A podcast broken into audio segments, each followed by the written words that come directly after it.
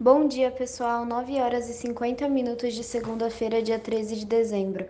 Quem fala é a Mayara Torres e esse é o Morning Call da mesa de renda variável da FMB Investimentos, credenciada XP e referência em alta renda. O índice Bovespa fechou em alta de 1,38% na sexta-feira, aos 107.758 pontos, fechando a segunda semana em alta e caminhando para o primeiro mês de ganhos depois de cinco de queda impulsionado pela PEC dos precatórios e a melhora das commodities.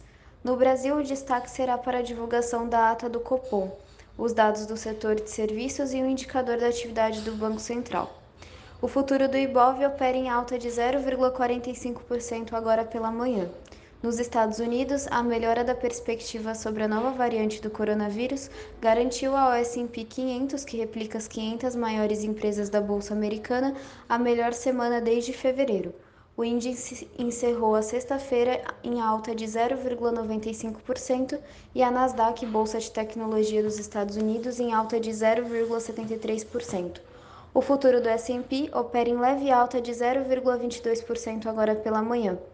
O índice Eurostock 50, que reúne 50 empresas que possuem maior liquidez e volume de negócios na Europa, fechou a sexta-feira em queda de 0,22% o índice sobe 0,72% nesta manhã.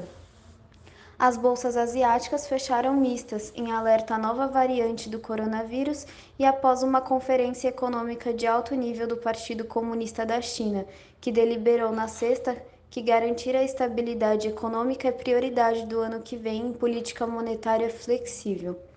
O dólar futuro fechou a sexta-feira em alta de 0,78%, cotado a R$ 5,64. O petróleo do tipo Brent, referência da Petrobras, fechou em alta de 0,98%, cotado a 75 dólares e 15 centes por barril. O ouro fechou a sexta-feira em alta de 0,46%. Uma excelente segunda-feira, uma boa semana e bons negócios.